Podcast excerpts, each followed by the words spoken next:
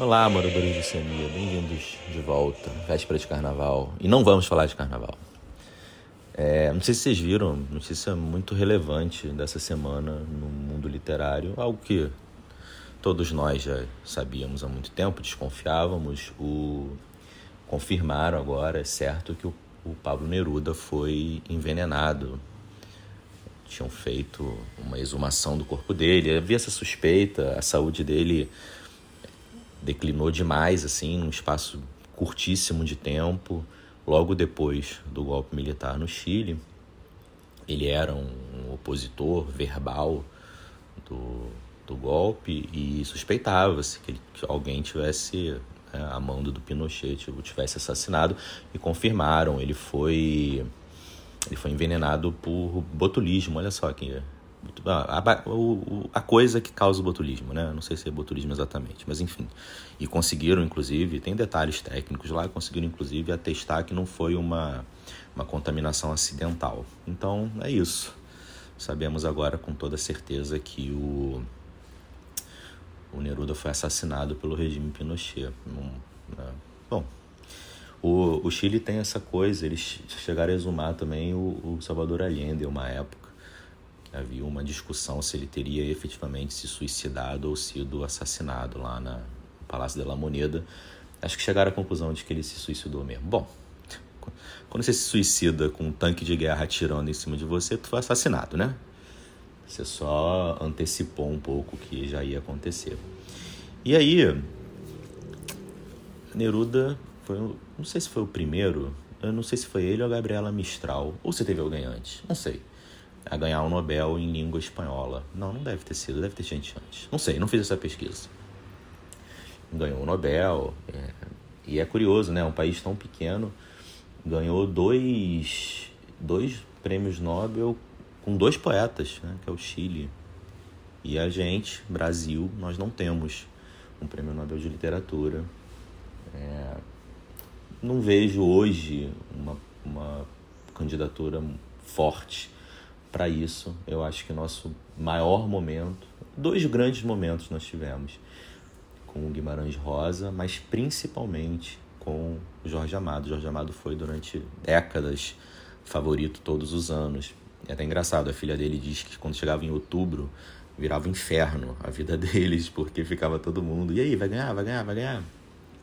E tem, o pessoal publicou aí umas cartas, umas correspondências entre ele e o Saramago, que mostram que os dois, apesar de não falarem em público, tratarem com um pouco de desdém os prêmios literários, eles queriam muito ganhar o prêmio. E a filha do, do Jorge Amado também conta que quando, quando saiu a notícia do prêmio por Saramago, em 98, o Jorge Amado estava bem ruinzinho já de saúde e tal, assim, bem prostrado, assim, meio que já fora do ar.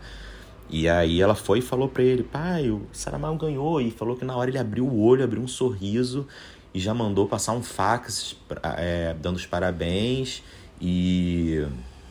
Como é que se diz? E mandou abrir champanhe, sabe? Era uma amizade bem, bem gostosinha e eles tinham mesmo esse desejo e foi. O Saramago foi um merecidíssimo.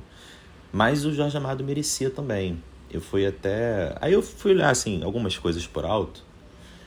É, e fizeram uma pesquisa recente sobre os números do, do prêmio né, na parte de literatura e descobriram óbvio, né? Que é um prêmio extremamente eurocêntrico, é muito focado. Nos últimos anos eles vêm, eles vêm testando outros, outras posições no globo desconfio até que por questões mais mercadológicas do que qualquer outra coisa, não que quem ganhe não tenha mérito. Todo mundo que ganha tem, é, são, são grandes escritores mesmo. A questão é que às vezes são escritores com muito pouco, muito pouco alcance. Né? E, e aí tinha lá as estatísticas também, inglês domina de longe. Em segundo lugar vem o espanhol, não é bem espanhol, por isso que agora eu tô, tô me na dúvida se o Neruda foi o primeiro ou não. É, depois francês e alemão. São essas, são essas as ordens. E agora, hoje em dia, já tem umas línguas bem doidas também. O português está tá entre os dez primeiros, mas só tem um. Não sei que estatística de merda é essa que fizeram. É, acho que tem. Acho que tem. Eu não sei. Eu, eu nunca sei direito a, a língua de Israel. enfim, não sei se é hebraico que fala. Enfim, essa língua aí também tem, tem alguns números.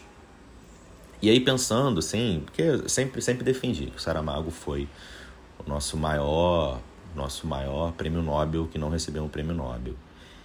E, e isso fica bem claro quando você vê, por exemplo, os, as justificativas todo ano né, do prêmio. As justificativas sempre mudam, mas elas sempre passam pela mesma coisa. Escritores que retratam bem uma sociedade. Ah, outra estatística também que fizeram, duas, né? Que a Suécia, que é o país do prêmio, tem mais prêmios Nobel do que a Ásia inteira. É, paciência, né? É, quem parte, reparte, não fica com a melhor parte, né? É, e, que, e que a academia é de esquerda, então que os, os escritores de esquerda é, têm, mais moral. Talvez por isso que o Mário Vargas Llosa ganhou o prêmio 30 anos depois do desafeto dele, Gabriel Garcia Marques? Talvez. E foi pouco. Podia ter ficado sem. É, tá ladeira abaixo, nosso, nosso amigo Mário. E aí você olhando as justificativas, você vê sempre assim, é um escritor que retratou uma sociedade que teve um impacto mundial, né, uma projeção mundial em termos de tradução, é, que teve uma, uma forma riquíssima de contar histórias, tudo isso é sempre destacado. Aí, por exemplo, o que uma parte da justificativa do prêmio do Gabriel Garcia Marques, pelos seus romances e contos em que o fantástico e o real se combinam num mundo densamente composto pela imaginação, refletindo a vida e os conflitos de um continente. Aí passa para o do Saramago que, com parábolas portadoras de imaginação, compaixão e ironia, torna constantemente compreensível uma realidade fugidia. Gente, é, só essas duas já se encaixariam perfeitamente no nosso querido e saudoso Jorge Amado. É, são questões mesmo de sorte e azar, né? É, tinha realmente durante a vida dele, ele, ele teve. Eu tenho um amigo, eu acho que ele não ouve o podcast, mas eu, eu sempre converso com ele porque o Jorge Amado é o, o escritor favorito dele. E, e aí ele tem uma teoria interessante. Ele acha que quando deram pro Gabriel Garcia Marques, eles meio que se sentiram cumprindo uma cota, sabe? E que eles colocaram, assim, todos esses escritores no mesmo balaio, né? todos os escritores latino-americanos que é, conversavam aí tanto com o social quanto com o realismo mágico, no mesmo balaio, assim, ó, já demos prêmio para um, tá representando todos.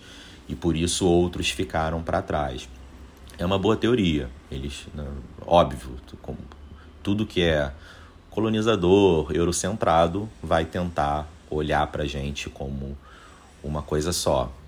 E, e não aprendem, né? Não aprenderam, porque o discurso, eu recomendo vivamente vocês procurem um discurso do Gabriel Garcia Marques de recebimento do prêmio. É um discurso lindo, ficou super famoso, assim, é, ele ganhou até um título, A Solidão da América Latina.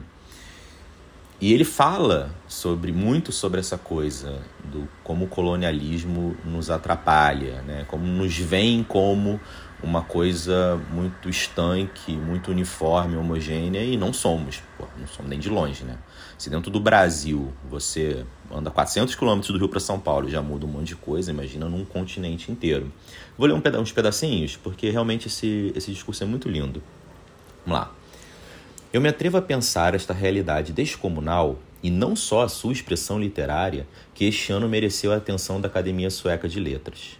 Uma realidade, ele está falando da realidade da América Latina, tá, gente? Que não é a do papel, mas que vive conosco e determina cada instante de nossas incontáveis mortes cotidianas, e que sustenta um manancial de criação insaciável, pleno de desdita e de beleza, e do qual este colombiano errante nostálgico não passa de uma cifra assinalada pela sorte. Poetas e mendigos, músicos e profetas, guerreiros e malandros, todos nós, criaturas daquela realidade desaforada, tivemos que pedir muito pouco à imaginação, porque para nós o maior desafio foi a insuficiência dos recursos convencionais para tornar nossa vida acreditável. Este é, amigos, o nó da nossa solidão. É muito bom, né? Ele, ele que antes ele, ele conta umas maluquices que aconteceram na história da América Latina, ele, e ele chega à conclusão seguinte: é, realidade mágica para América Latina é uma terça-feira qualquer, entendeu? Tomando café na padaria. Nós somos assim, nós retratamos a realidade assim porque essa é a nossa realidade, essa coisa um pouco caótica. Aí ele segue. A América Latina não quer e nem tem por que ser um peão sem rumo ou decisão. Nem tem nada de quimérico para que os seus desígnios de independência e originalidade se convertam em uma aspiração ocidental. É muito bom. Essa expressão é, em, em, espanhol é muito doida. Esse peão sem rumo ou decisão. Ele usou alfil sin albedrio. Seria tipo bispo, bispo do xadrez, sabe? Bispo sem livre-arbítrio. E até hoje eu não descobri se ele inventou essa expressão se essa expressão já existia, se é uma expressão existente no xadrez. Eu não faço a menor ideia, porque sempre que você joga lá no Google, aparece o trecho do discurso, mas virou uma expressão muito famosa. Essa coisa do. É, a gente não pode estar ali ao sabor do, do vento, ao sabor do jogo que nos é imposto. O jogo colonial ele nos é imposto, é imposto até hoje. O colonialismo é a maior tragédia da humanidade porque dele vieram todas as outras tragédias. Né? Escravidão, holocausto, tudo tem a ver com essa necessidade de uma potência de impregnar outros países e dominá-lo social, cultural e economicamente. E, e, artisticamente isso é muito importante. Né? Ele teve essa preocupação em dizer: olha, eu estou aqui e estou aqui recebendo um prêmio literário sem seguir os cânones, sem me submeter a escrever como um escritor francês, um escritor inglês, um escritor americano. Isso é muito importante. Assim, não tem nenhum defeito também a pessoa seguir aquele estilo clássico, porque aquilo também é arte, aquilo também é literatura, enfim, a gente cresce lendo daquele jeito. Mas ele, ele frisou ali que ele era um, um forasteiro, né? ele estava ali entrando numa festa diferente. Por fim, adoro esse pedaço, olha só. Nós, os inventores de fábulas que acreditamos em tudo, nos sentimos no direito de acreditar que ainda não é demasiado tarde para nos lançarmos na criação da utopia contrária.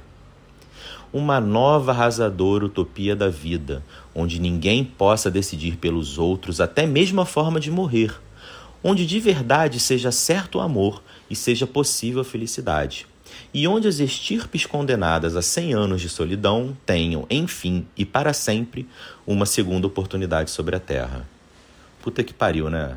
Até arrepiei aqui, já li isso milhões de vezes e sempre fico emocionado que ele consegue encaixar né, o nome do maior livro dele e fazendo, frisando isso, essa coisa da, de manter, manter a esperança, ter uma utopia, apesar da gente olhar o mundo já com olhos bem receosos, a gente não deixar de buscar a vida. Né? A gente, a gente, isso é um fato, a gente vive para a morte, né? é, um, é um caminho certo. É, o mundo hoje faz de tudo para encurtar esse caminho, é, tudo, absolutamente tudo que a gente faz hoje, o quanto a gente se esgota no trabalho, o quanto a gente se alimenta mal, é, o quanto a gente se estressa, com a política, com os desmandos econômicos, tudo isso vai nos conduzindo para uma morte, mas a gente pode fazer essa contra-utopia dele, que é a coisa do acreditar no, na vida, na alegria, na beleza.